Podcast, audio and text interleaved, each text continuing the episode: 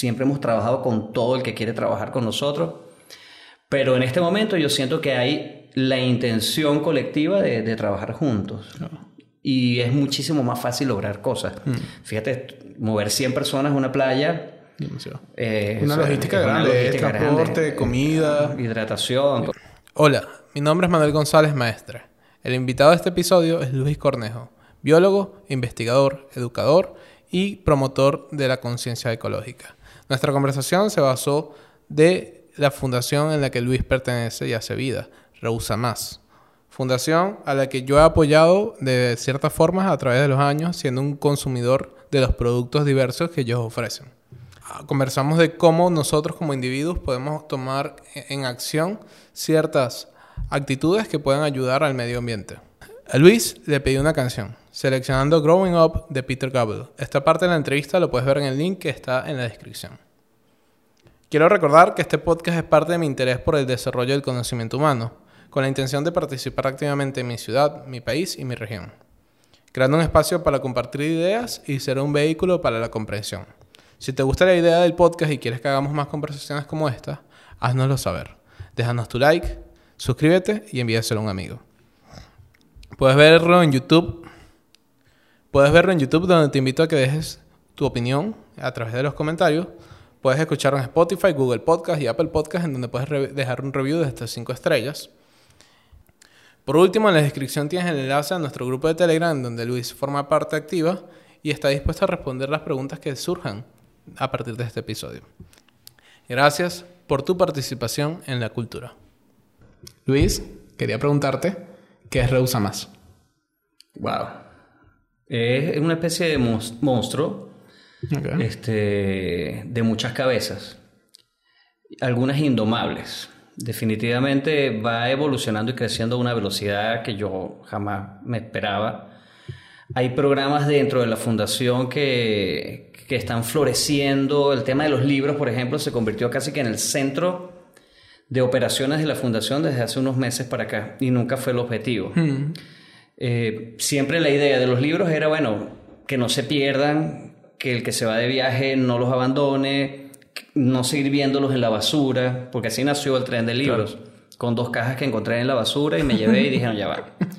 Y las- no puede estar aquí. Y las lancé en una mesa. Claro. Cuando estábamos en el otro espacio, en el vivero, las lancé en una mesa y dos días después llego en la mañana y habían cinco cajas más de libros sobre esos. O sea que la gente interpretó que en Ahí, esa mesa se colocaban los libros.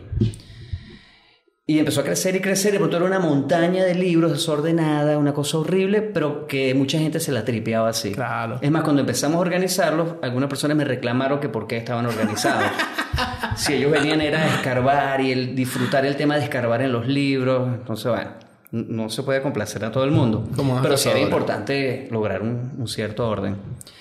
Eh, y es, en este momento es como que la bandera hacia, el, hacia afuera, ¿no? Sin embargo, hacia adentro hay cosas muy robustas, como son nuestros programas formativos. Siempre eh, estuvimos con la idea de ser, digamos, el, el nido para, para esas ideas de ecoemprendimiento que no tienen un mentor o no tienen un acompañamiento.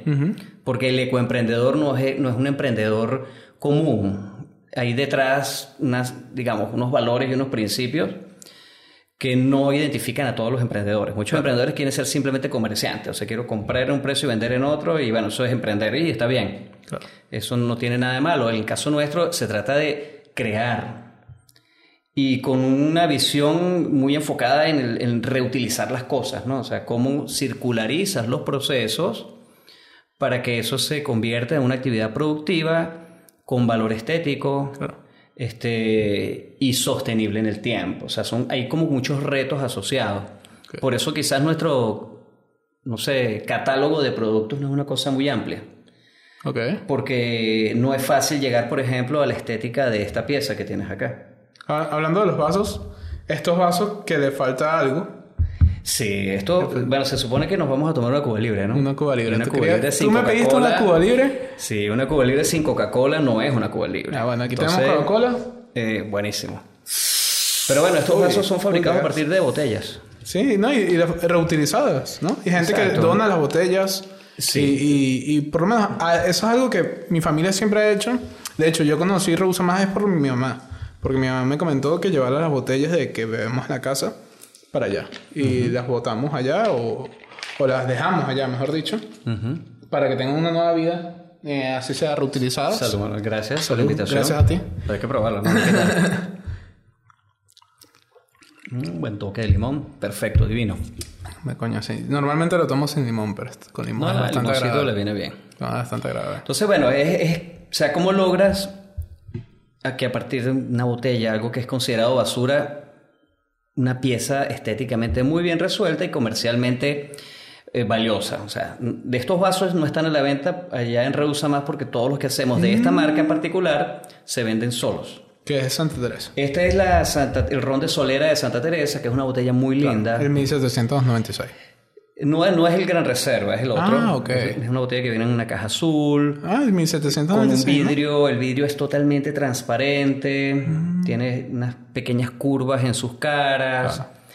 Entonces, bueno, esa sutileza es un ron, por supuesto, de mayor gama en precio. No llega con frecuencia esa botella ya, pero fabricamos mucho por encargo. Mm. O sea, el que toma ese ron me lleva su botella porque quiere que le hagamos los vasos. Es de esa forma. Entonces, bueno, ese tema de, de convertirnos en una incubadora de ecoemprendimiento es lo que nos mueve con mayor fuerza. ¿Pero esto no lo haces tú? Sí, claro, esos son hechos por nosotros. Pero, eh, ¿quién los hace precisamente? Yo hago vasos, mi esposa hace vasos, Jesús, un chamo que tenemos ahorita trabajando, hace vasos. Este, y mucha gente que ha pasado por el taller ha aprendido y tiene sus unidades también de producción en casa. Otros que han aprendido y se han ido del país eh, han replicado la experiencia afuera. Y lo siguen haciendo afuera. Sí, bueno, hay un amigo, particularmente Gianfranco, Ok. que estuvo con nosotros un par de años. Ok. Entonces, no solo dominó el trabajo con vidrio, madera, otros materiales, luego se fue a Colombia. Y en Colombia formó una pequeña red de cuartesanos. Ellos también los enseñó a trabajar esa pequeña red de cuartesanos. Wow. Se ganó un premio y se fue a, a Europa a recibir su premio. Wow. Y el premio estaba vinculado con un emprendimiento de fabricación de vasos, lámparas. O sea, que lo que aprendimos, lo que él aprendió acá lo llevó allá. Y esa generación de cortesanos termina siendo como nietos de Reusa más. Yo lo veo así. Al final, Rusa más termina siendo como un colegio. Es un taller escuela. Es un taller escuela. La idea es que la gente pase por allí, se forme, eh, adquiera las destrezas. No para El tema no es fabricar el vaso, el tema es fabricar la herramienta que te permite hacer el vaso. Nosotros partimos del principio de las herramientas. Ok. Rompemos aquel cliché de que, bueno, dale una caña de pescar y enséñalo a pescar. No. Dale la Vamos- caña. No, enséñale a hacer el anzuelo, enséñalo a fabricar el nylon y enséñalo a fabricar la caña. Después lo enseñas a pescar. Claro. Ahí sí lo haces autónomo, emancipas realmente a esa, penso- a esa persona. Si no, siempre va a depender de comprar el, el- La el- caña. de la caña. No es la idea. No es la idea. Pero ¿y tú crees que eso se puede aplicar a otros aspectos de la vida? Claro, claro, sin duda tienes que irte. ¿Qué pasa? Cuando muchos, muchos emprendimientos, muchas ideas siempre tienen el lado perverso de tienes que depender de mí de alguna forma.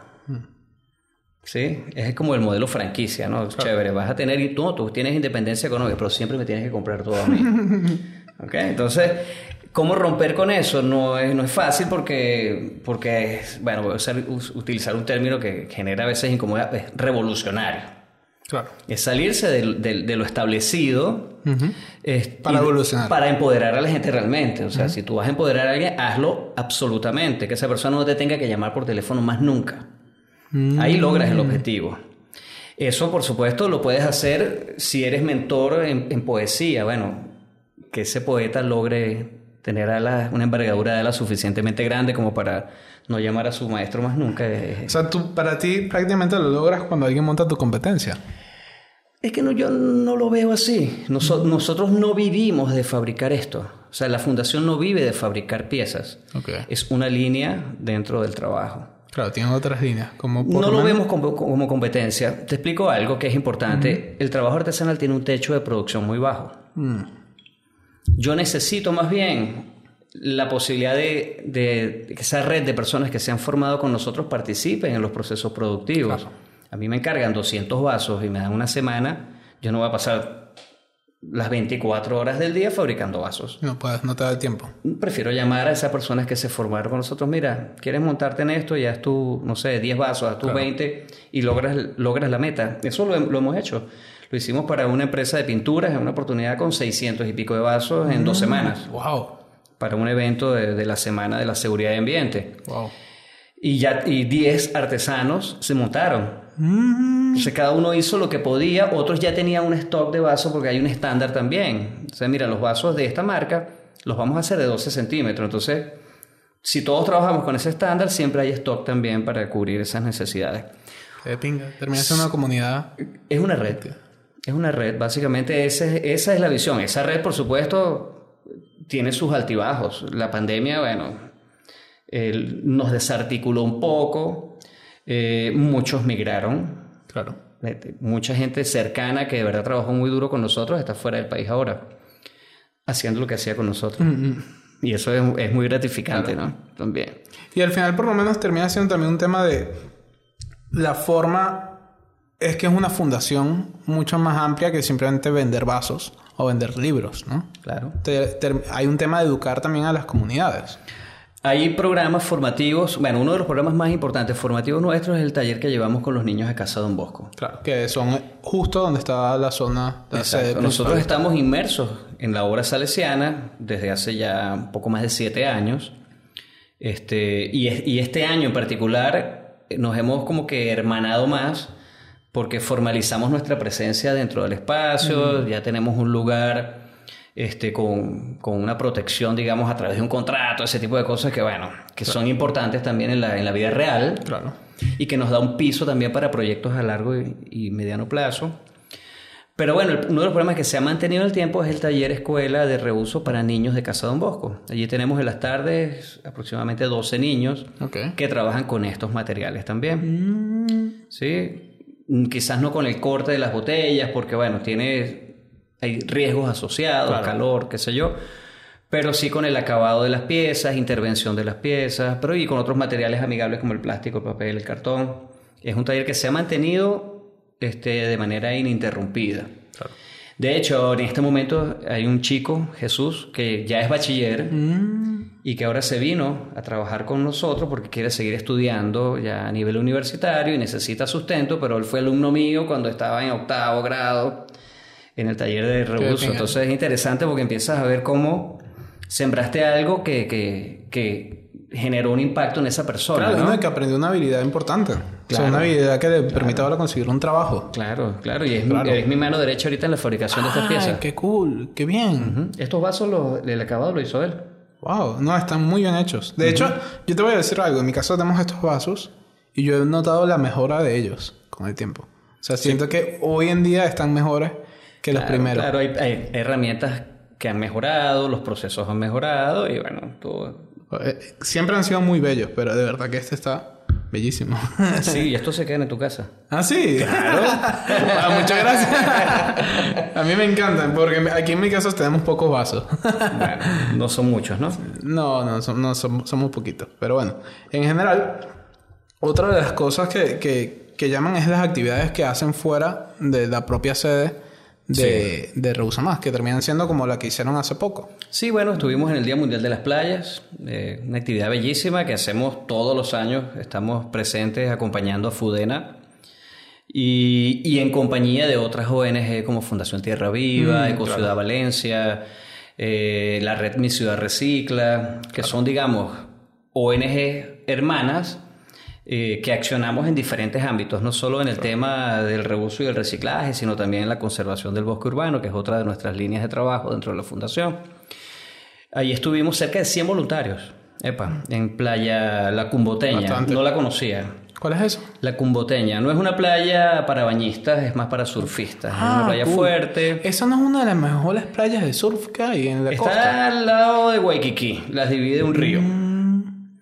Pero ese río que atraviesa Puerto Cabello, quizás viene de la zona de San Esteban, pues también es el, canal de recolección de una cantidad impresionante de residuos y todo, por supuesto, termina en, ambas playas, tanto en Waikiki como en, la Cumbotaña. Eh, y bueno, tuvimos la oportunidad de extraer de allí casi una tonelada de, residuos en la arena.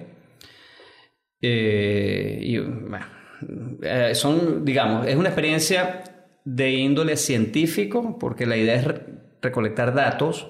Eh, no es que vas a limpiar las playas, no es el objetivo, pero sí hacer un esfuerzo estandarizado de tiempo y de área para lograr una data que se recoge en 120 países de manera simultánea. Y que después esa data puede ser reutilizada Esa data, por los agentes toda esa data va a este, Ocean Conservancy y ellos compilan la información y generan entonces informes donde ves, bueno, mira, este año el anime fue el material más abundante en las playas del mundo. Entonces, bueno, ¿cuáles son las estrategias que vamos a adoptar a nivel global? ¿Cuáles van a ser las estrategias o cuál va a ser la narrativa desde las Naciones Unidas, qué sé yo, para que esos materiales comiencen a desaparecer o se cambien por algo que sea amigable con el ambiente? Pero por eso es muy importante ese dato. Claro.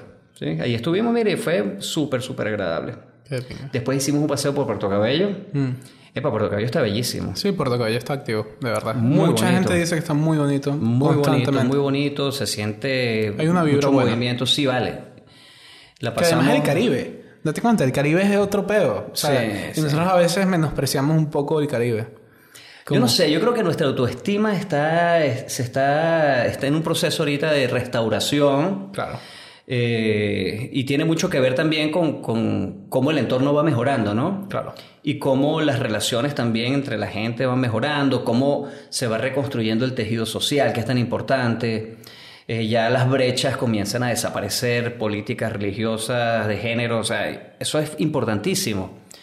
Eh, y bueno, nosotros nunca hemos tenido esos rollos, siempre hemos trabajado con todo el que quiere trabajar con nosotros, pero en este momento yo siento que hay la intención colectiva de, de trabajar juntos.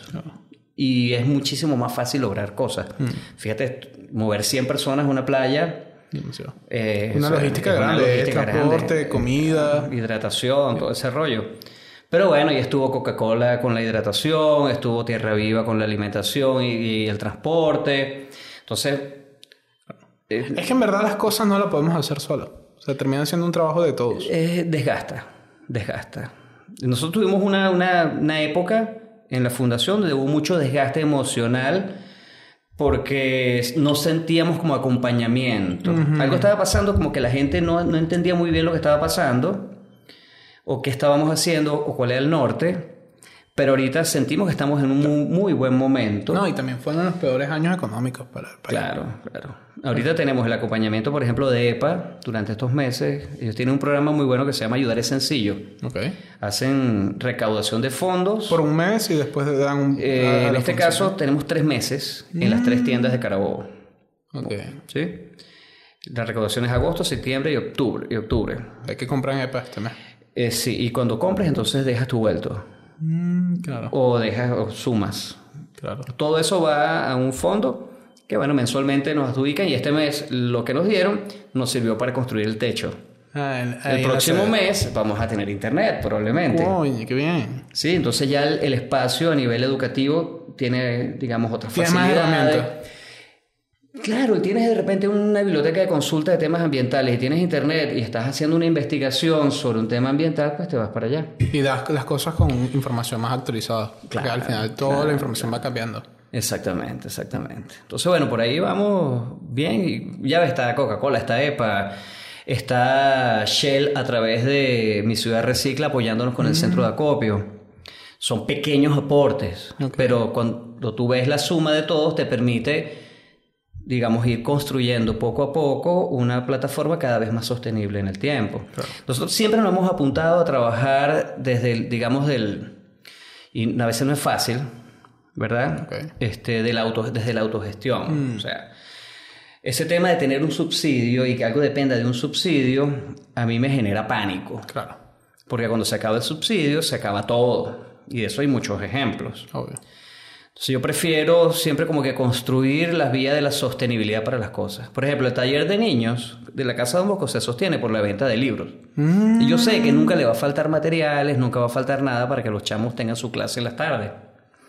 Inclusive el tiempo como facilitador que invierto yo o invierte mi esposa o invierte un facilitador externo sale de ahí. Por eso nació también el tren de libros como programa. Y bueno, ya va, esto lo vamos a ligar a esto, engranamos y le damos también una razón a la gente para llevar los libros. Claro. No lo estás llevando por llevarlos, no, pero ya va. Ahí detrás de eso hay una misión que es que la venta de ese material sirva para sostener a los chamos.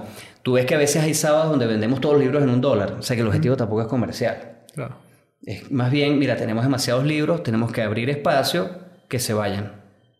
Y bueno, se van los mejores siempre. pero también llegan buenos nuevos. entonces, No, es, increíble, de verdad. Yo, yo soy fanático de Rusa más desde los primeros momentos que descubrí que existían. Y he visto como mucha gente ha logrado cambiar incluso su vida haciendo voluntariado dentro de ellos, ¿no? Sí, tenemos un programa de servicio comunitario. Eh, la UJAP, la Michelena, la Unitec, la Carabobo, el CUAM son universidades que, que nos han brindado apoyo en ese sentido, con estudiantes que tratamos de enlazarlos en actividades que tienen que ver con su carrera. Eh, no es lo común. Generalmente los los, pones los ponen en, no sé, una empresa o una institución pública a hacer lo que sea. Desde hacer encuestas hasta pintar paredes. No es el objetivo. Si tengo estudiantes de arquitectura, bueno, vamos a diseñar mobiliario con material reciclado, vamos a diseñar algo, un techo con material de reuso, o sea, que ellos hagan un ejercicio allí que termina convirtiéndose casi en una pasantía. Si eres de comunicación, bueno, comunicación social, ayúdanos con una campaña de difusión sobre un tema. Si eres de mercadeo, hay mucho que hacer. O sea, siempre habrán, digamos... Cosas para, para cada carrera. Exactamente. Si eres de psicología, que nos ha... Eh, este, hemos tenido varias, sí, hemos tenido varias cortes. Bueno, diseñame, por ejemplo, programas para trabajar con los chamos, trabajar valores, trabajar algunas cosas con quizás con experiencias lúdicas. Claro. Entonces son retos para ellos interesantes que mm. se terminan sumando a, al proyecto. Claro, claro. Luis, y una pregunta, ¿no crees que al final termina siendo también un tema que alguna gente puede eh, pensar que es un tema ideológico? Mm. Porque termina teniendo ideas que cierta gente puede hasta rechazar. Mira, no hemos, no hemos tenido rechazo. Soy honesto, no hemos tenido rechazo. Al menos yo lo he sentido así. No, al menos no ha sido obvio.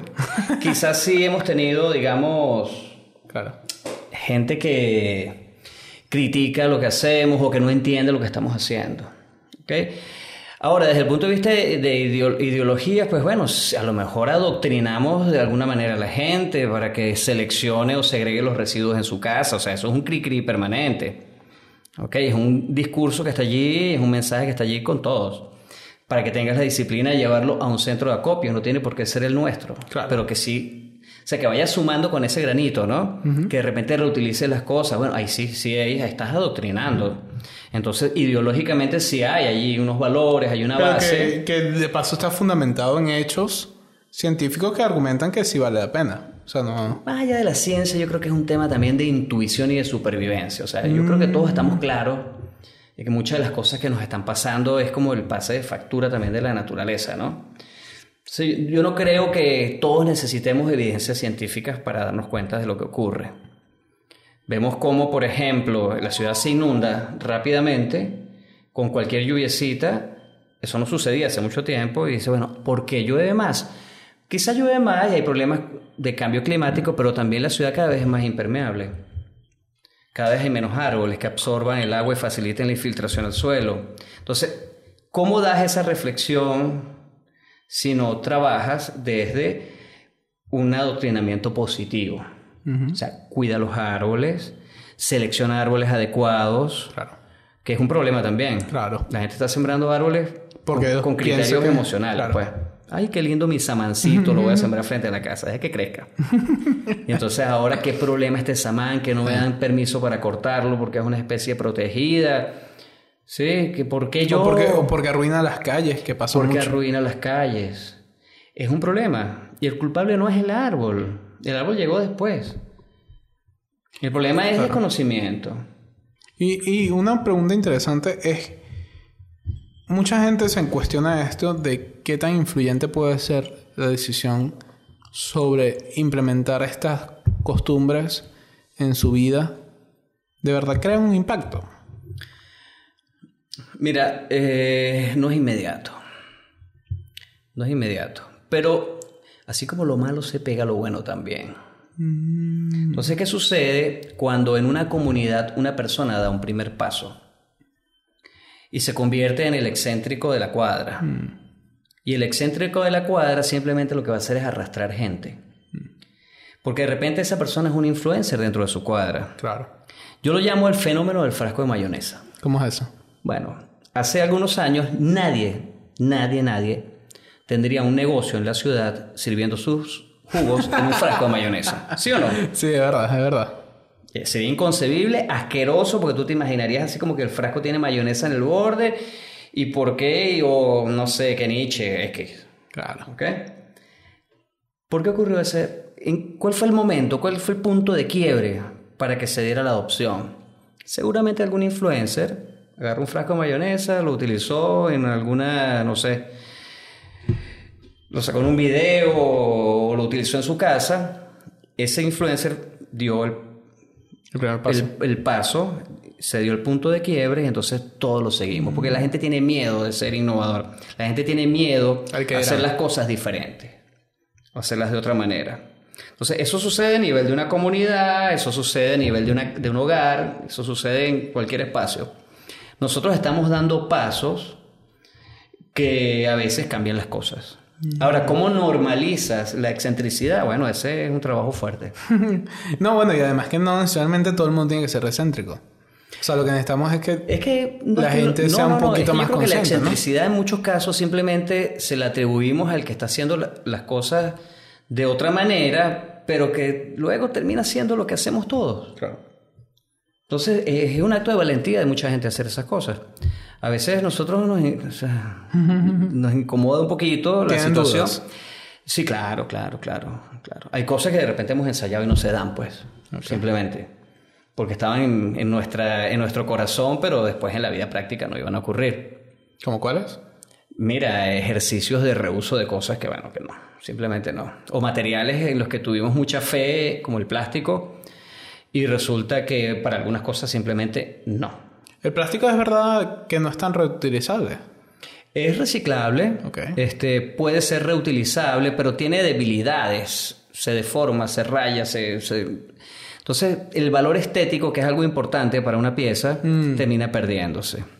Y, y este tipo de cosas necesitan también mucho el apoyo de los entes públicos, ¿no? Claro, para que tengamos políticas realmente serias, sostenibles, de manejo responsable de residuos, que es muy grande. Estoy hablando allí de reducción, reuso y reciclaje, cuando hablo de manejo. Sin el acompañamiento. ¿Reducción? Reuso y reciclaje. en ese orden. reciclaje.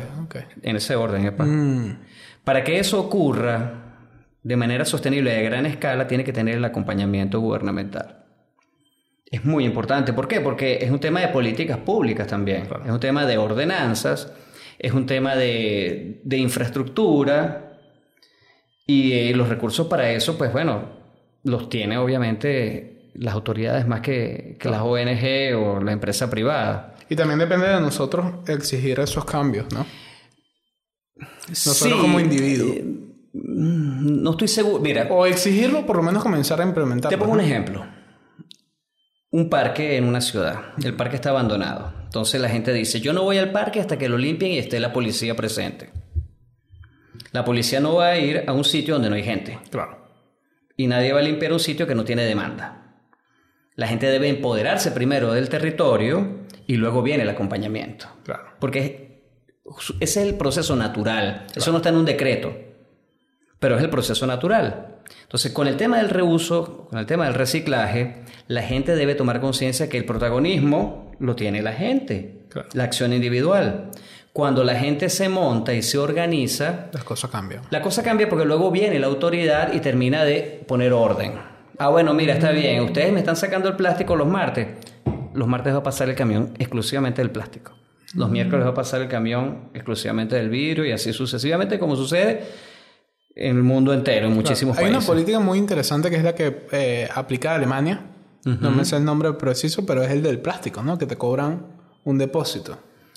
Sí, e inclusive tienes beneficios fiscales. O sea, a ti te pesan el material cuando lo recogen en tu casa, te dan un ticket y cuando pagas tus impuestos tienes te exoneran parte, claro. Y está bien, porque tú estás haciendo parte del trabajo, le estás haciendo el trabajo al Estado. Y al final ese plástico se vende, o sea, hay un retorno económico también. O sea, si logras engranar todo eso, termina siendo sostenible para todos. Pero tienes que tener un capital social, tiene que ser una sociedad con un nivel muy elevado, de confianza sobre todo. Eso, eso es lo que nos falta en este momento. ¿Y tú crees que sí se puede aplicar en Latinoamérica en general? Eh, Latinoamérica es adolescente. Somos unos adolescentes sociales, lamentablemente. Tenemos que madurar mucho todavía, como para que puedas comprar el periódico en la calle, llevándote uno y dejando la moneda en un platito sin que esté alguien vigilando. Obvio. Cuando lleguemos a ese nivel, probablemente tendremos la madurez para que eso ocurra. Y eso es capital social, no es otra cosa. Estamos eh, en ese proceso, yo creo, que poco a poco se va dando. El ejercicio de la confianza es fundamental. Nosotros practicamos la confianza muchísimo desde Rehúsa Más. O sea, es como un, es como un norte, ¿no? Es parte de, de los valores. Tú quieres un libro chévere, conchale, pero no tengo plata, bueno, llévatelo. Cuando llegues a tu casa o cuando tengas el dinero, lo transfieres y avisas, pues, no hay rollo. Pero bueno, lo puedo llevar, la gente se sorprende. Llévatelo. ¿Por qué no? O sea, si yo no doy el paso de confiar en ti y tú honrar la confianza, no se hace el ejercicio. Entonces tú no lo vas a replicar. O sea, alguien tiene que dar ese paso. La confianza es fundamental. Imagínate toda la burocracia que te ahorras desde la confianza. Nosotros, por ejemplo, den- dentro de los equipos de trabajo, hay, bueno, hay muchos e- ecoemprendedores que están en diferentes segmentos. No hay auditoría de, De de lo que nada. hacen. No. Es un tema de confianza. O sea, yo no voy a perder tiempo auditando, ¿Y cómo- llevando cuentas y tal. No, no, ya va. ¿Y cómo logramos que eso se aplique a la mayoría de las personas? Ah, ej- ejercitándolo, ejercitándolo. Siempre habrá algún vivo, ¿no? Hay gente que se ha llevado cosas y nunca las ha pagado. O gente que ha encargado cosas y nunca fue a buscarlas y las pagó tampoco. Pero bueno, o sea, es la minoría. La mayoría honra su palabra. Entonces, Yo creo que es- trabajando en esa línea vamos a madurar muy rápido. Esa madurez va a ser importantísima para que se dé ese paso que tú me estás diciendo. Que logremos de verdad que el manejo de residuos, por ejemplo, sea una cosa orgánica. O sea, no es un esfuerzo, no tienes que estar pensando en cómo... No, no, ya es algo normal, como pararse en la mañana, tú llegas a tu trabajo y no te acuerdas cuando te cepillaste los dientes, lo hiciste ya, es natural. Es natural. Sí, bueno, termina siendo un tema de hábitos. Pero lo cierto es que crear hábitos es más complejo mientras uno está más viejo, ¿no? Bueno, pero para eso están las nuevas generaciones. Los chamos tienen muchísima información. O sea, pregúntale a un chamo sobre el reciclaje de 5 años. Si Pepa está hablando de reciclaje. Si, no sé, qué otras comiquitas hay ahorita nuevas. Mundo de aventuras. Bueno, pero ya todos hablan de reciclaje. Teen Titans. Teen Titans es increíble. Exacto, todos Teen hablan de cambio climático. Todo, esa es una agenda global. No es fortuito, o sea, hay una agenda deliberada para que esos temas estén en esos segmentos. Es una forma de apoyar. Entonces yo creo que esta generación en ese sentido es, o sea, es la que va a dar la- el giro, ¿no? El. Se va a dar un antes y un después con ellos. Con los demás, pues bueno, es complicado. Es complicado. Pero por lo menos, en ese sentido, sí sabemos que son las nuevas generaciones. No deberíamos estar creando más contenido para ellos, tipo dirigido en TikTok. Ah, bueno, claro, claro, claro. ¿Dónde están los TikTokers?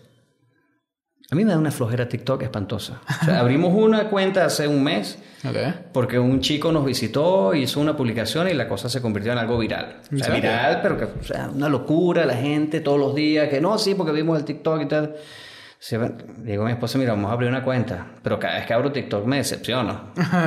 No voy a perder tiempo viendo estupideces. Pero es cuestión, sí, ellos por, por naturaleza muestran estupidez. De hecho, el algoritmo, ese es uno de los debates que hay, pues. Que es que China nos está tratando de educar a través de- del TikTok, pero educándonos cosas malas para la gente de, de Occidente. Bueno, Y eso es un debate que, bueno, es una hipótesis. Pero a partir de eso, sí es cierto que te muestra más estupideces, pero tú puedes lograr más o menos Filtrar. educar Bueno, sí. el algoritmo. Bueno, claro, claro, claro. En la medida que generes contenido y mucho contenido bueno, pues seguramente vas cambiando la realidad. No, tú cuando lo consumes tú puedes escoger no me interesa. Y- Ok. Y, tú vas escogiendo y si tú eres suficientemente insistente porque te lo muestra dos o tres veces, él deja de desaparecer y no te aparecen más. Es, a mí no me sale nada de virus en general. Bueno, entonces tenemos que sentarnos un día que nos eduques un poco. no, bueno, hay mucha gente que sabe mucho de TikTok. No, nosotros de verdad somos unos este, analfabetas tiktóticos. Eh, manejamos más el Instagram, es nuestro canal de comunicación con el mundo. Y ya hemos aprendido a hacer efectivas las publicaciones y las cosas sin tener que pagar publicidad, que es más complejo. Eh, pero bueno, a veces pienso, ¿qué pasaría si hay un blackout y se acaba todo eso? Y entonces, ¿qué, ¿cómo hacemos para comunicarnos con el mundo? Yo creo que hay que empezar a generar estrategias más personales. ustedes logran una estrategia muy buena que es estar en un punto fijo. Claro, eso es importante, eso es importante, eso es importante. Que de hecho fue uno de los problemas que yo tuve, que se mudaron unos metros y yo tardé en encontrarlos cuatro o cinco meses. 50 metros nos mudamos. Por, 50 metros. Pero viste, no nos mudamos, nos escondimos. Se escondieron. Ahora están escondidos, pero en una zona más cool. Sí, pues yo creo que ese reservado también le da, le, da una magia. Y porque es como, es como raro entrar, llegar después que llegas, pero después que entras. El colibrí. El colibrí, me acuerdo. La primera vez que fui había entrado un colibrí. Sí, no, están ahí todo el tiempo. Tenemos unos mm. alimentadores y. Siempre van. Sí, sí, ya, ya, ya. Son parte de la familia. una buena web increíble. Sí, tenemos detrás un, bosque con una quebrada sobre la cual vamos a trabajar muy fuerte porque mm. no está en buenas condiciones. Ya detectamos que hay, digamos, unos puntos donde están entrando aguas contaminadas, entonces, bueno, hay que empezar a hacer un trabajo. Pero vamos a hacer una intervención, unas caminerías, un sendero de interpretación y un acceso desde nuestro espacio. Okay. Eso nos amplía el horizonte mm. muchísimo porque ya nos salimos de lo que es una sede física hacia un espacio natural. Claro. Que puedes trabajar con grupos escolares, hacer caminatas. Eh. Claro. Y por lo menos ahorita están también trabajando con otros eh, espacios públicos como es el Negripolitan, ¿no? Sí. Eh, el año pasado, hace exactamente un año, también fuimos favorecidos por EPA con el programa Ayudar es Sencillo, con el proyecto Conservando el Bosque Urbano para mitigar el cambio climático. Ese proyecto, como norte, sigue teniendo el mismo norte, eso no ha cambiado. Eh, tiene como objetivo que la gente tenga una herramienta gratuita, de fácil acceso, para conocer los árboles de la ciudad y para tomar ah. decisiones técnicas cuando vas a sembrar un árbol. Entonces, ¿cómo tienes información técnica? Bueno, tienes que saber si las raíces son profundas o superficiales ya por ahí sabes si va a levantar la calle o tu acera, ese tipo de cosas. ¿Cuál va a ser su altura máxima, su ancho de copa, en qué momento del año florece, si pierde las hojas masivamente. Ya con esa información tú puedes tomar una decisión inteligente. Claro.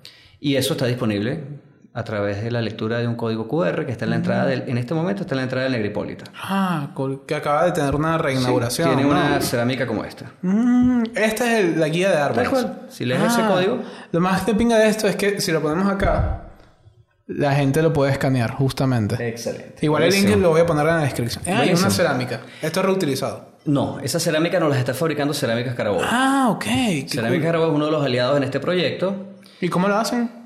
Es, una, cerámica de 60 por 30 y nosotros lo que hacemos es picarla en el mm. taller. ¿Pero cómo imprimen el, el ellos, Ellos tienen unas máquinas súper avanzadas. Wow, qué cool. Y esto es esmalte, pues. Esto no se borra más mm, nunca. Wow. Entonces ya en, ya en el Peñalver y el Negripólita, en ambos parques, hay más de 40 árboles identificados. Wow. O sea, tienes el nombre común del árbol, lees el código QR, te sale la descripción del árbol. Cada uno de esos árboles tiene un padrino. Ok. ¿En serio? Cada especie. Wow. Por ejemplo, EPA tiene el araguaney criollo. Ah, qué cool. Este, y amarillo. Sí, claro. Claro, nosotros le cedimos el araguaney a EPA porque fue la empresa que creyó en el proyecto al principio y nos permitió dar el primer paso. Mm. Fue la primera empresa. Pero en este momento está, bueno, está Coca-Cola, FEMSA con el, con el castaño Está, no sé, Grupo Pecoraro con, con el Camoruco, KPMA con el Samán, la Cámara de Industriales tiene el Araguaney Plateado y otra. Bueno, así sucesivamente son alrededor de treinta y tantas empresas que están pagando por su visibilidad durante un año en la guía o en la ficha que se despliega cuando lees el código QR. ¿Y qué tal ha sido la afluencia? Bueno, mira, revisando en el blog, pues toda esa información está en un blog. Eh, desde que colocamos la cerámica se disparó la visita. La gente le gusta, ¿no? Sí, sí. Le gusta esa experiencia. Aquí leyendo este descargas en PDF una guía que tiene todos los árboles. Esa guía la actualizamos me- mensualmente. Incorporamos cinco árboles nuevos. Ah, y están todos en el parque. Eh, en el parque hay cuarenta y pico, pero en el parque hay más especies que no están todavía en la guía. Poco a poco se han ido sumando. La idea es darle prioridad a, las que- a los que están presentes en, los- en esos parques, en esos espacios. Ya entregamos las cerámicas del Jardín Botánico de Naguanagua. ¡Wow! ¡Qué cool! O sea que en cualquier momento van a estar identificados 42 árboles también. Que están en el jardín botánico. Pero en el Jardín Botánico hay cosas que no están en la guía. Entonces empezamos a ver, bueno, ¿qué se repite en el Jardín Botánico y en el Peñalver que no está? Chévere, ese le vamos a dar prioridad el próximo mes. Y bueno, ya estamos hablando con el Acuario de Valencia para que también tenga sus árboles identificados. Estu- cuando estuve en Puerto Cabello el día de las playas, eh, vi que en el malecón hay una cantidad de árboles que están en la guía. Entonces, bueno, voy a hablar también con la gente de la Secretaría de Ambiente de la Gobernación para ver la posibilidad de que se identifiquen esos árboles. O sea, que termina siendo un movimiento que, que reúne la actividad de empresas privadas, de empresas públicas Aquí y hay un mensaje muy organizaciones. poderoso. Aquí hay un mensaje muy poderoso y que es parte de lo que te comentaba hace un rato, que tiene que ver con la reconstrucción del tejido social, con la eh, dilución de las brechas, ¿verdad? Y ese mensaje es una ONG, una gobernación, una secretaría de una gobernación y una empresa privada trabajando por el bien de la comunidad. ¿Qué es el deber ser? Epa, No es una excentricidad, no estamos haciendo algo loco, no. No. Es el deber ser y es una señal de madurez social increíble. Claro. Increíble. Entonces, por eso tenemos tantas, digamos, esperanzas y expectativas positivas sobre lo que venga, sobre los próximos proyectos. Nos aliamos con la gobernación a través de la Secretaría de Ambiente para, bueno, para que ellos nos brinden la plataforma de acceso a todos los espacios públicos. Y también la guía, porque al final es una cuestión de leyes que hay que cumplir. Claro, claro, claro. y hay que claro. cumplirlas porque son las leyes que hay, ¿no? Exactamente, no, y un tema, mira, en, en todos los sentidos, la estética de lo que se está haciendo, bueno, va a ser uniforme para todo el Estado de Carabobo. Eso le da una personalidad también al Estado de Carabobo, no es que, como sucedió a veces en Casupo, llegaba una empresa y ponía un aviso inmenso para poner el nombre de la quebrada con su logotipo y tal, entonces... En el otro quebrada, otro aviso de otra empresa con otro material y cuando te ves aquello todo, digamos, ranchificado. Y hay una línea gráfica, que esa línea gráfica se puede acoplar hasta con la línea gráfica de la ciudad. Exactamente, exactamente. O del, del estado en general, ¿no? Bueno, esto está concebido para el Estado Carabobo. Es la idea. Claro que pueda- y bueno, si ahorita, claro, el Parque Negripoleta es capaz el más importante que tenemos. Pero Urbano es el más importante, el que tiene mayor visitantes. Casi 3.000 visitantes en promedio diario. Es muchísima gente. Oh, sobre no todo el mundo va a observar los árboles, la gente pasa de largo y no se da cuenta. Bueno, X. Pero si va a un colegio, tiene una oferta educativa allí importante, que es conocer los árboles, de, los árboles principales de su ciudad. No, pero sobre todo estas placas, que ya sabemos que hay un, un flujo de gente interesada en esto. Si hay un flujo de gente en temas eh, de naturaleza, también lo puede haber un tema de, de histórico. Es que está ocurriendo. Mm. Después que montamos este proyecto hace unos días en un evento, una persona de la Cámara de la Construcción me dice, mira Luis, ¿sabes qué? Vamos a empezar a identificar en la ciudad los sitios históricos utilizando códigos QR y cerámicas. Ya estamos en negociaciones con Cerámicas Carabobo. Entonces fíjate que lo que fue una idea para árboles tuvo tanta acogida que ahora ya, digamos, empieza a ser como que el estándar para, otras, para otros temas. Me llamaron del parque que quieren entonces identificar el banquito de hay un banquito allí mágico, no sé, que lo quieren identificar con un código QR, entonces no sé, es, es muy gratificante además Claro. que diste un paso, es una cosa excéntrica como esta, porque esto no se estaba haciendo y los demás lo emulan. Claro. Significa que el- el- la propuesta Está funcionando. está funcionando, es válida. Claro. Y no, y se está replicando en otras cosas que no necesariamente eran la idea original. Exactamente. Pero- es fabuloso. Por lo menos, ¿qué otros proyectos se pueden realizar aquí en la ciudad que crees que hagan falta? Mira, hay, hay- una tarea pendiente no solo con la identificación de los árboles, yo creo que tiene que ver con, con que la gente entienda la dinámica natural de la ciudad. O sea, hay, hay una capa yuxtapuesta a la ciudad, que es la vegetación, pero tú no la notas. Tú no te das cuenta cuando pasas, por ejemplo, por un corredor ecológico. Te explico qué es un corredor ecológico. Una franja de vegetación que une dos espacios generalmente. en la ciudad generalmente está interrumpida por calles. Pero es una interrupción parcial. Para algunos animales como las aves o los murciélagos, No existe. ni pendiente. ¿Dónde se interrumpe? Donde ves atropellado un rabipelado, donde ves atropellado un picure, donde ves atropellado una iguana. Allí estás pasando seguramente por un corredor ecológico. Claro. El día que veas un animalito de estos arrollados, atropellado, te paras. Mira a tu derecha y mira a tu izquierda. ¿Qué vas a ver? Una franja de vegetación hacia la derecha, una franja de vegetación. El camino ancestral. Claro. Ese trabajo está pendiente. Yo, cre- yo me imagino que los corredores ecológicos más importantes, que, que son atravesados por la ciudad, donde hay mucho movimiento peatonal y de ciclistas, podrías tener información de este tipo. Que la gente desde el carro leyó por pura curiosidad y se llevó la información de lo que está ocurriendo y cómo te estás moviendo en una ciudad que tiene una dinámica ecológica que no estás considerando. A menos que subas al Casupo, su- subas al Café o a la Guacamaya y empieces a ver la ciudad desde arriba. Es otra perspectiva, totalmente diferente. El Cerro El Trigal y el Cerro Casupo prácticamente están unidos por esos corredores. Las quebradas que aún tienen algo de vegetación llegan al Peñalver y El del. Peñalver emerge la quebrada Camoruco y la quebrada del Añil y se unen directamente al Casupo. Cuando empiezas a entender esa realidad, te das cuenta que hay que trabajar en función de esa visión macro de la capa vegetal, no solo identificar el árbol como individuo, o es la masa completa que tienes que entenderla porque tiene una dinámica, tiene una fragilidad también. Y nuestras actividades, nuestras acciones tienen un efecto directo sobre esos espacios. El microclima de la ciudad, ¿por qué el norte de Valencia es tan fresco? Por los árboles, ¿no? Por la vegetación, básicamente. Bueno, hay otras influencias, el aire que viene desde la entrada, que bueno, viene cargado de humedad, qué sé yo. Pero, Pero tener la ciudad más árboles va a ser la ciudad más fresca. Seguramente, claro, no hay duda de eso. Disminuye las islas de calor que se producen, por ejemplo, los estacionamientos de asfalto. No, y hay zonas en la ciudad que son muy calientes, que terminan siendo muy calientes no solo por el asfalto, sino porque no hay sombra. Claro, claro, claro, claro. Las- mira, yo hice, en una oportunidad hice un trabajo, una época en la que estuve como peatón como un año. Entonces andaba caminando por la ciudad. Tú me veías como un morral caminando por la ciudad. Y andaba con mi GPS. Y empezaba a moverme de un sitio a otro y marcaba con mi GPS los espacios por donde caminaba bajo sombra. Y empecé a hacer mis rutas óptimas de, de menor exposición al sol. Yo lo llamé los senderos úmbricos. Ese fue el nombre que le puse en mis, en mis delirios este, científicos.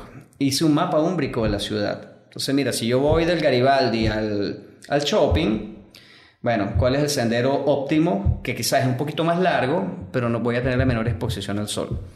Valencia es una ciudad privilegiada en ese sentido. Tú puedes moverte grandes distancias bajo sombra. A lo mejor Pero Valencia Norte. Valencia Norte. Valencia Sur tiene también arbolado. El tema Ah, es que los árboles en La Valencia feria, Sur, ¿no? La avenida de las ferias termina siendo... los árboles de, de Valencia Sur están en los patios de las casas. No están en espacios públicos. Los árboles en el norte de Valencia están en espacios públicos, no están en los patios de las casas. También hay en los patios de las casas. Claro, claro, pero, Pero- en mayor cuantía. Exactamente, Porque la gente tiene, nos falta un aguacate, una naranja, un limón. ta, ta. Es Claro, pero- interesante, es interesante pero porque verdad. pareciera que la ciudad del sur, pues como que es eh, hostil, que no hay árboles. No, sí hay muchos. Parte del problema creo que también es el suministro de agua. O sea, termina siendo... O sea, Bueno, porque... Para el arbolado no es un tema. Ok. Se me- Para el arbolado, el, el agua más bien, pienso yo que la dinámica hídrica, el árbol es importantísimo para recoger el agua de lluvia, Mm. para evitar que vaya por la superficie, que, se, que penetre al suelo, que se infiltre donde cae. ¿Por qué? Porque si no termina escurriendo por la superficie, por eso todo el Claro, las colapso que se da. claro. Claro, y tenemos un sistema de drenaje adaptado a una realidad.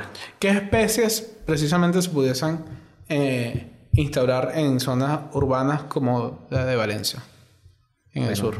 Te invito a que descargues la guía y empieces a revisar entre las 56 especies que hay ahí, cuáles tendrían vocación para un sitio específico. Ok. ¿Ok? Porque es que la ciudad no es idéntica. O sea, hay árboles que te funcionan muy bien en la isla de una avenida, hay árboles que te funcionan muy bien en una redoma. Y todo eso está isla. Todo eso está ahí. Incluso el, el- el largo de las raíces, la profundidad. Hay una proporción entre la masa de raíces y la masa aérea. Mm, Se supone que es similar. ok. Pero eso depende mucho del suelo. Eso es en condiciones óptimas donde tienes un suelo que las raíces se pueden desarrollar libremente. ¿Ok? Pero sí hay unos criterios, y está ahí expuesto en la guía, este, que te dice si las raíces son superficiales o son profundas. Ya por ahí yo descartaría las raíces superficiales para la ciudad. Y ahí te quedas con quizás el, el 50% de los árboles. ¿Qué haría yo después de eso? Bueno, mira, vamos a ver la altura máxima, pues. Ok. Ah, no, lo voy a sembrar frente a mi casa un árbol que va a crecer 30 metros, 50 metros. O sea, proyectate a futuro. ¿Qué es lo que quiero? Ornato. Bueno, entonces voy a buscar un árbol que de repente ofrezca durante un momento del año unas flores de un color específico y que sea de raíces profundas y que tenga una altura que no, no sea disruptiva con la escala de mi casa, pues, por decirlo de alguna manera. Tú tienes aquí la calle de los Camorucos. ¿Tú has visto la escala de los Camorucos? Altos. Son unos árboles inmensos, bellísimos, Claro. longevos. Es el árbol emblemático de Carabobo. Pero, pero, también tienes los avillos en la avenida principal. Peligrosísimos. Son árboles que crecen muy rápido, de madera muy suave. Y eso es algo que me preocupa. Espinosos. O sea, ¿qué sentido tiene un jabillo en ese espacio? El único sentido que tuvo en su momento fue Estético. Quiero un árbol que crezca rápido para que la Mm. urbanización, no estaba la urbanización, solo estaba el urbanismo, o sea, las calles y todo planteado. Pero quiero que cuando alguien venga a comprar una parcela de árboles, entonces no metes jabillos que crecen rápido. Mm, ¿Estás viendo, no? claro. Aprovechas una situación económica, ¿no? Bueno, es un criterio este, económico o emocional, que no es técnico. Allí quizás las caobas han funcionado muy bien. Bueno, tal vez el, el problema es que la mayoría de la gente, y la gran mayoría de la gente, no sabe las especies de los árboles. Es allí la importancia de tener material disponible y material dinámico. No es lo mismo un libro impreso, ¿verdad? Y ya que una guía en PDF que es actualizada mensualmente y que además está sujeta a correcciones. Si alguien me hace una observación por el blog y me dice, mira Luis, aquí tienes un dato que está mal, inmediatamente lo corregimos y lo vamos perfeccionando Wow, qué cool. un Wikipedia, pues. O sea, que todo el mundo aporte, pueda aportar. Pues están abiertos los comentarios para que la gente pueda aportar. Y de esa manera vamos puliendo el material hasta que tengamos una lista de, los, de todos los árboles de la ciudad, sería el objetivo. Y una pregunta, ¿y por qué no hacerlo con Wikipedia? Nunca no lo he ejercitado, no sé cómo hacerlo. Ah, Fuese bueno que trataras de por lo menos enlazar. Eh, porque yo me imagino que también a veces la información que está en Wikipedia puede ser hasta incompleta. Tengo alguna- algunas cosas, de- he tomado cosas de Wikipedia muy generales, a veces imágenes que son abiertas y las puedo utilizar sin mayor rollo, pero, pero bueno, no sé, serían pasos a dar. ¿no? Lo del blog en parte fue porque era lo que teníamos como la herramienta más cercana, gratuita, y bueno, cómo amarrar este, el código QR a una dirección que ya está ahí y no va a cambiar, que era parte del reto, ¿no? Claro. Entonces, para que pueda permanecer el proyecto en el tiempo. Pero bueno, nada, todo es perfectible. si en algún momento podemos migrar hacia otra plataforma sin perder el link, porque Claro. si pierdo el link, pierdo el código y se pierde todo el trabajo, pues maravilloso. Sí, bienvenido. bueno, a veces, a veces tú puedes como que de una redirigir el enlace directo. De una forma directa. Bueno, ¿qué queremos hacer con el blog? Empezar a alimentar también información en cada especie. ¿Quieres más información? De repente, links a diferentes ¿Y espacios. se donde limita solo a los árboles o también se pueden En este momento está centrado en los árboles. Ok. Porque tú con la fauna no puedes poner un QR, o sea, el animal se mueve, el árbol no. Bueno, pero tú puedes decir en esta zona hay este tipo de animales, ¿no? Eso lo hice con un libro. Mm. Con este libro. Alas del Parque Fernando Peñalver. Ese libro tiene las aves del parque. ¡Ah, qué cool! Hay cool. cerca de 80 especies allí. Y ahí te dice en qué parte más o menos del parque las puedes observar. 2012. Cuando se podían hacer cosas impresas. ¡Wow, qué cool! ¿Sí? ¡Wow! Entonces, bueno, ah, tú me mostraste este libro una vez. en algún momento... Tú me lo lo mostraste. mostré. Fotos que tomaste tú todas, ¿no? No todas. Pero la mayoría son mías, hay unas que son de panas que son fotógrafos y bueno, como no tenía buenas fotos, pero tenía el registro de la presencia del animal, les pedí, bueno, muy cortésmente me... Uy, buenas fotos. Muy Sí, buenas sí, fotos. sí. Esas sí son mías, creo. Es un arte, ¿no? De- Entonces eso lo puedes hacer a- a- de esa manera. Para fauna Mm. es lo conveniente. Puedes sugerir, mira, aquí por ejemplo, Ok. yo sugiero observar este árbol, este pájaro. Aquí al principio hay una. Hay una. una cartilla Ok. donde te da la información. Mira, aquí tienes un sistema de iconos. Entonces tienes el rol ecológico de cada ave, si es dispersor de semillas, si es depredador, ta, ta, ta, ta. Ah, qué excelente. El uso que hace el hábitat, es decir, si se reproduce en el sitio, si es un visitante que va todos los días pero sale, si solamente visita ocasionalmente, si es migratorio. Y dentro del parque yo definí tres hábitats. La zona ribereña, es decir, el río, Ok. la zona ornamental, que es donde hay paisajismo, y la zona boscosa. Mm, Igualmente, cuáles son sus alimentos preferidos. Entonces, con este sistema de iconos, tú sabes, lees acá y dices, ah, bueno, mira, lo puedo observar en tal, y se- Ah, que una, una forma bastante didáctica, ¿no? Sí, está pensado para personas que no son profesionales en, en el tema de la ornitología ni nada por el estilo, sino que, bueno, simplemente son aficionados. Están agrupados inclusive de una forma no científica. Yo los agrupé por sus preferencias alimentarias. Tú sabes, yo estudié en un muy buen colegio, pero sí siento algo que nos faltó y fue el conocimiento más, o capaz yo no lo, no lo capté, capaz fui yo personal, no sé. tú. ¿Dónde estudiaste? En el Juan 23. Ok. Tuviese que analizar eso, pero yo siento que me faltó un poquito, este, por más que yo entiendo y, y promuevo y lo y pongo en mi vida mucho el reutilizar, reuso y reciclaje. O bueno, como me explicaste, es Reducir. reducir, Reutilizar. reutilizar y, Y reci- reciclar. en ese orden. En ese orden. Y sabes de qué se tratan las tres cosas, ¿no? Sí, sí, claro, claro. Perfecto. Y, y lo- yo lo trato de implementar muy constantemente en mi vida.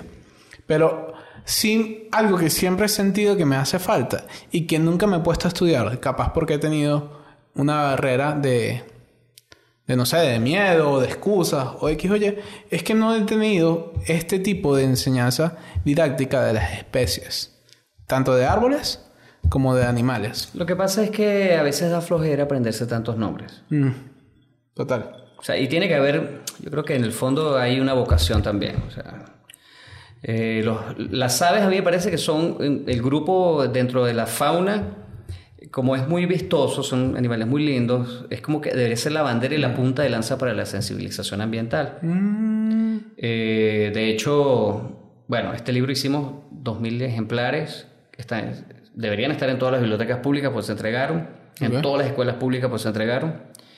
Y, y fue muy exitoso en su momento, ¿no? Ya, bueno, se me acabaron los ejemplares y tengo nada más los de muestra. También hicimos esta, mira. mm, ok. Esta guía que tiene las aves, También en 2012. sí, pero también tiene los árboles. De aquí en 2012 nace este proyecto del bosque urbano. Esto no es algo nuevo. Desde hace 10 años yo estoy trabajando en ese tema. Aquí hay 50 especies de árboles que están presentes en el Peñalver. Y no solo eso, está el sitio donde los puedes observar con un mapita. Puedes más o menos. Y todo esto del bosque urbano también pertenece a la idea del parque metropolitano de la ciudad, ¿no? El gran parque metropolitano. Que recorre desde el sur hasta el norte. Debería. De la ciudad. Debería ser un continuo de vegetación y como que sincerando esos espacios que todavía no tienen una intervención, pero bueno, es, es- un proyecto macro, no es una cosa tan sencilla. Pero estamos en vías de, ¿no? Bueno, el parque metropolitano, que es el que sigue después del Fernando Peñalver, entiendo que en este momento se está haciendo un trabajo allí de restauración, de adecuación. Claro. Este, creo que hay un proyecto para hacer un túnel Mm, que conecte los dos parques y puedas pasar trotando. qué Un cool. túnel peatonal. Qué cool. Una, me parece una excelente idea. O sea, si se logra materializar va a ser fabuloso. Porque uno de los rollos es la conectividad entre esos parques. ¿no? Entonces el metropolitano siempre quedó así como relegado. Claro.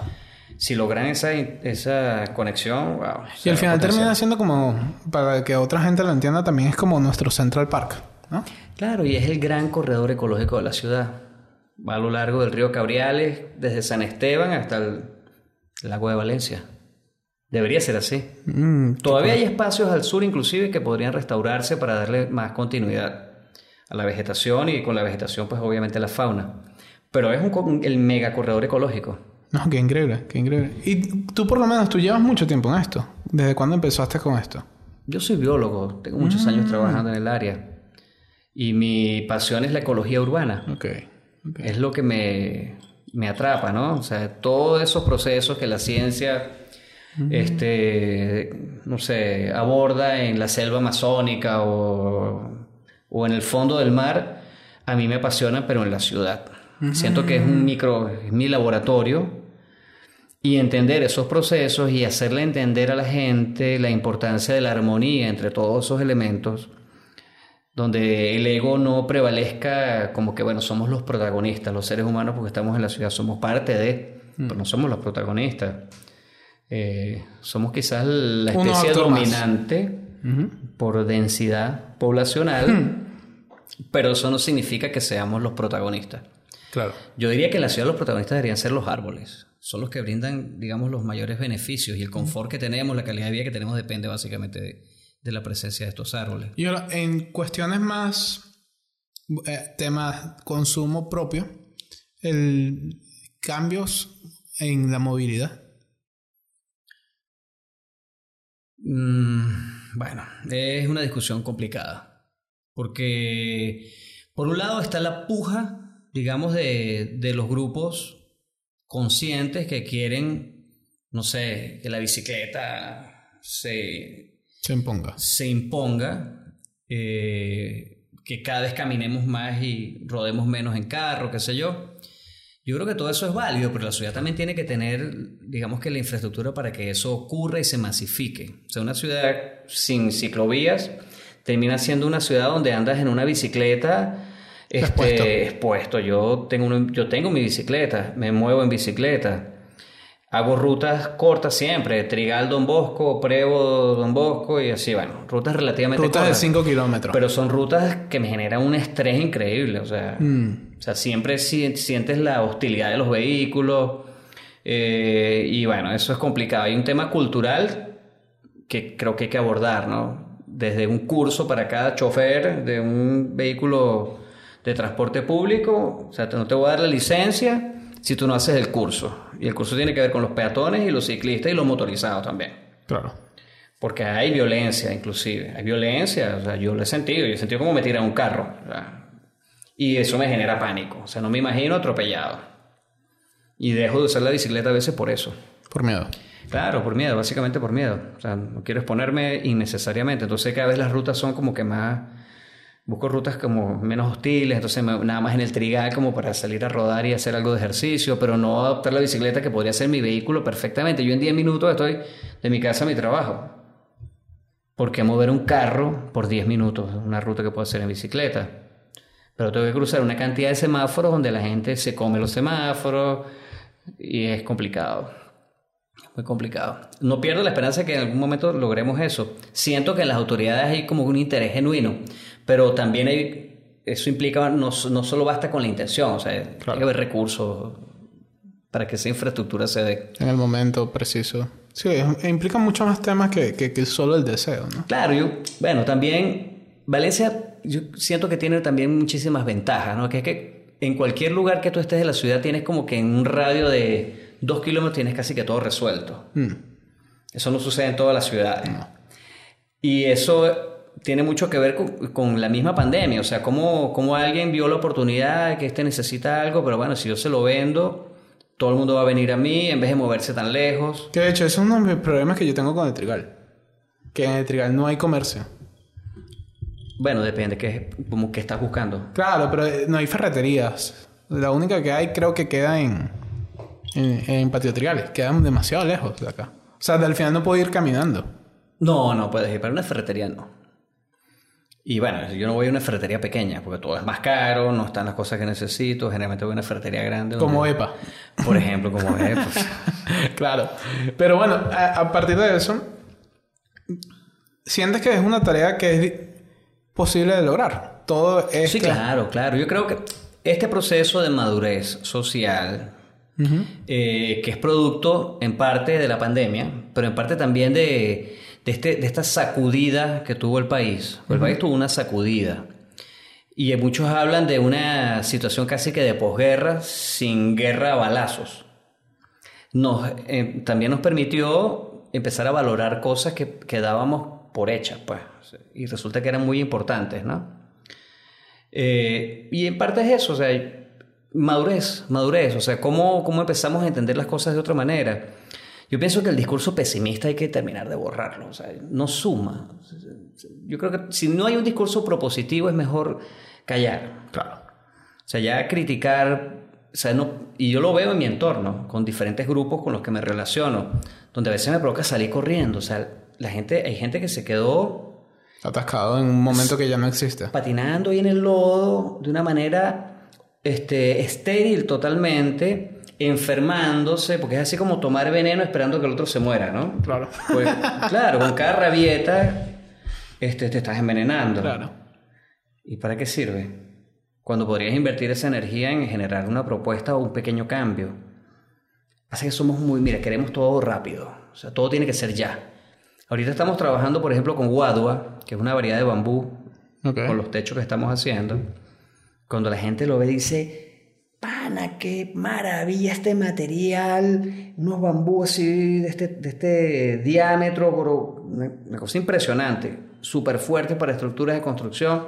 Le digo, sí, es fabuloso, se está usando en todo el mundo. Es nativa de Sudamérica, desde Venezuela hasta Ecuador, y nadie la conoce.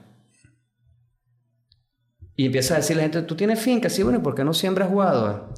Ah, coño, yo la siembro, ¿en cuánto tiempo la puedo cosechar? Bueno, son entre 5 o 6 años. No, espera 6 años. O sea, tiene, todo tiene que ser así, ¿no?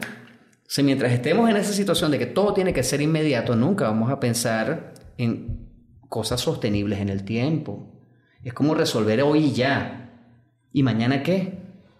¿Y mañana qué? Ese es ahí parte del, del problema. Bueno, si mañana yo no vivo, no me importa, ¿no? También hay mucha gente. Es el drama, y a veces es el drama también de, yo pienso de las autoridades, ¿no? Que bueno, yo voy a estar tres años, vamos a tener un proyecto que va a terminar dentro de diez años para que lo inaugure otro, no me monto.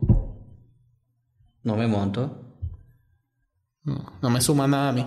No me suma nada a mí. Es, es, la visión. Capaz crear proyectos más pequeños. Cositas inmediatas, rápidas que tú puedes hacer.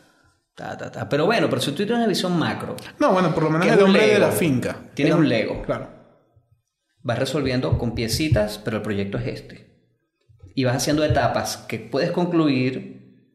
El tema de la ciclovía. Tú no tienes que hacer ciclovías para toda la ciudad, pero mira, sincera un tramo desde la Cedeño hasta la redoma de Guaparo. Ah, que no es por la Bolívar siempre, sino que de repente se sale, no importa, o sea, yo no, realmente no tengo muy claro el tema de la movilidad en bicicleta. Claro, pero es un ejemplo.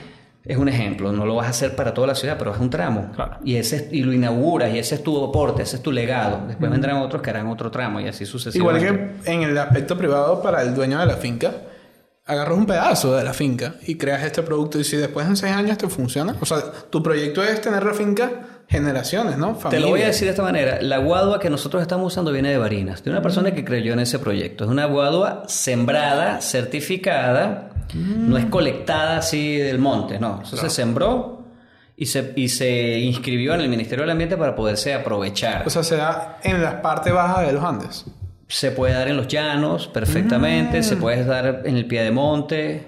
Interesante. ¿Sí? Esa persona creyó en ese proyecto y ahora esa persona está ganando dinero con eso, obviamente. Porque una vara de esa pues tiene un costo. Como el cuento del tamarindo, ¿no? ¿Para qué siembras eso? Si lo vas a cosechar dentro. bueno, y después que, después que el árbol empieza a producir, produce todo el año. Y no, y todo el mundo quiere tamarindo. Todo el mundo quiere tamarindo. ¿Qué va a pasar con la guadua? Cuando todo el mundo vea esa estructura allí en Reusa Más y vean un proyecto bellísimo que se está haciendo en Guataparo, que lo está dirigiendo el mismo bioconstructor que nos está apoyando en, en Más, que es Jorge Tilen, que es especialista en el tema. Bueno, ¿qué va a pasar cuando la gente empiece a ver eso? La gente lo va a querer replicar. Es que ya hay mucha gente que me ha tomado el teléfono de Jorge para hacer... Mm. Quiero hacer una churrata en mi casa, quiero hacer un corredor no sé dónde, quiero hacer... O sea que hay más motivos aún para sembrar. Pero es pensar a largo plazo. O sea, el tema, el tema lo puse por, como ejemplo, es que queremos todo de inmediato. Y por eso a veces no nos aventuramos a hacer cosas más grandes. Y es el drama a veces de las autoridades. Claro, cuando tú tienes autoridades que se consolidan y que saben que van a repetir, por ejemplo, el gobernador del estado de Carabobo, que estamos seguros que va a repetir, yo no tengo dudas sobre, sobre eso, bueno, por eso él se monta de repente en proyectos, bueno, vamos a recuperar el dique de Guataparo, pues eso no es un proyecto a corto plazo. ¿Sí?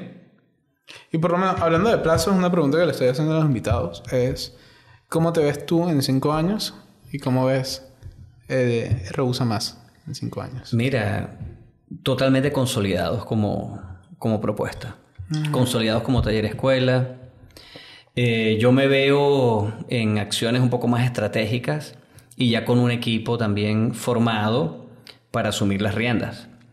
Así me veo. No me veo alejado ni retirado de Reusa Más porque no es el objetivo, pero sí atendiendo, digamos, lo que, no, lo que he desatendido un poco en estos últimos tiempos por estar allí todos los días en la actividad cotidiana, ¿no?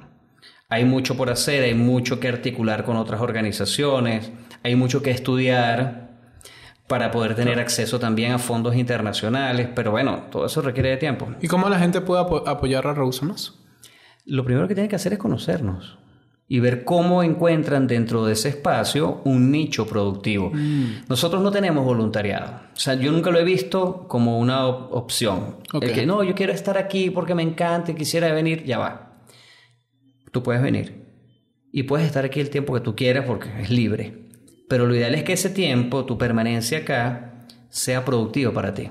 Claro. Y para nosotros, obviamente. Entonces, ¿cómo encuentras en este espacio una oportunidad productiva? Mm. ¿Ok?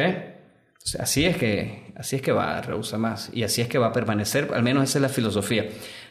Cuando yo arranqué todo este tema, hace ya más de 10 años, hace como 12 años, no, no estábamos constituidos legalmente, solo era la idea.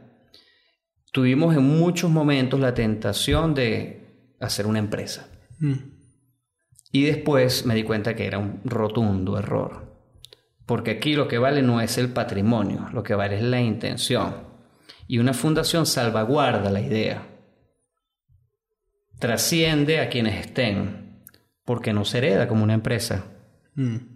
¿Sí? Yo esto no es que lo, lo, van a heredar mis hijos como una empresa, eso no va a ocurrir. Habrá una sustitución de una junta directiva en el tiempo que uh, lleve las riendas y le dé el rumbo que, que corresponda en su momento y a la realidad del momento, ¿no? Fíjate, nosotros arrancamos como reusa más, reuso productivo, el tema enfocadito con el reuso. Bueno, pero ¿y el bosque urbano? Y ajá, y ahora el bambú, pues. Entonces es dinámico, es dinámico y probablemente mañana sea otra cosa. Es escuchando la o sea, estás creando una institución, una institución que crea y que escucha las dinámicas que están viviendo los tiempos. Claro, claro, claro. Sin rigidez. Yo creo que mientras más rígido seas, este, menos eficiente vas a ser. Y mientras más generalista seas, también tienes más oportunidad. Mm. Si eres específico en algo, y mi nicho es este exclusivamente, ese nicho puede perder vigencia en cualquier momento. Te hace frágil.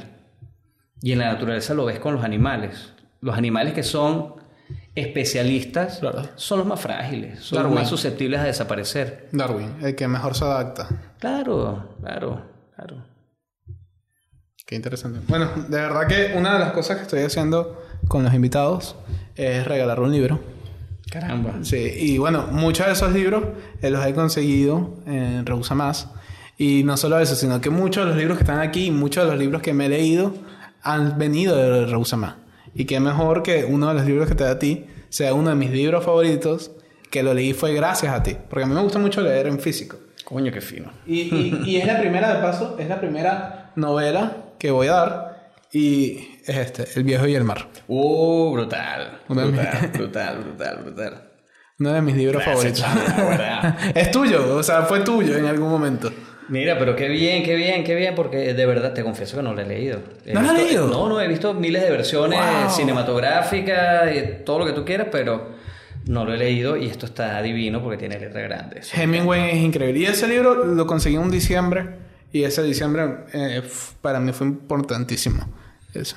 Bueno, la tarea será ejecutada y luego lo discutiremos en una de tus visitas frecuentes a Rehusar. Claro, yo siempre trato de ir, siempre que puedo. De verdad que muchas gracias. Eh, da por favor las redes en Instagram. Sí, bueno, en Instagram estamos como arroba rehúsa más. Eh, igual en TikTok. Claro. Y también en Twitter. Claro, no. y en eh, Facebook. Es rehúsa más. No es tan difícil. Búscanos. Mira, tú nos buscas en Google. Claro.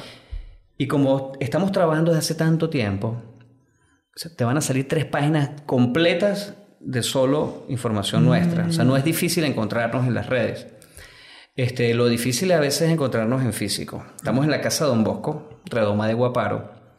justo detrás del dato ejecutivo. Estamos un poquito escondidos. Pronto vamos a tener un aviso afuera, algo más. Igual que cualquier cosa le pueden preguntar a la gente del, del ATO. A quien preguntes los va a orientar porque ya toda la comunidad salesiana sabe dónde estamos, qué estamos haciendo y, y valora mucho nuestro trabajo. Para nosotros ha sido muy importante el apoyo de, de los padres de la Casa Don Bosco. Han sido muy receptivos con, con el proyecto. Y de hecho, cada vez que alguien viene, lo llevo para allá para que conozca lo que estamos haciendo y eso nos llena de muchísima emoción porque sentimos que se valora el esfuerzo, ¿no? Ha sido un esfuerzo titánico, Manuel. No, ha sido, no ha sido fácil desde el inicio. Y de años. Sí, pero siento que empiezo a ver así como una lucecita al final del túnel y no es un camión que viene de frente. Eh, Son cosas buenas que pronto vamos a estar anunciando. Bueno, muchas gracias, de verdad. Gracias por la invitación y bueno, todo el éxito del mundo. Soy un fiel seguidor de tus podcasts. Gracias. Si llegaste hasta esta parte, si llegaste hasta esta parte, quiero agradecerte de haberlo visto todo. Te invito a que te unas a nuestro grupo de Telegram y cualquier duda que tengas, se la comunicas a Luis. Él estará dispuesto a responderla.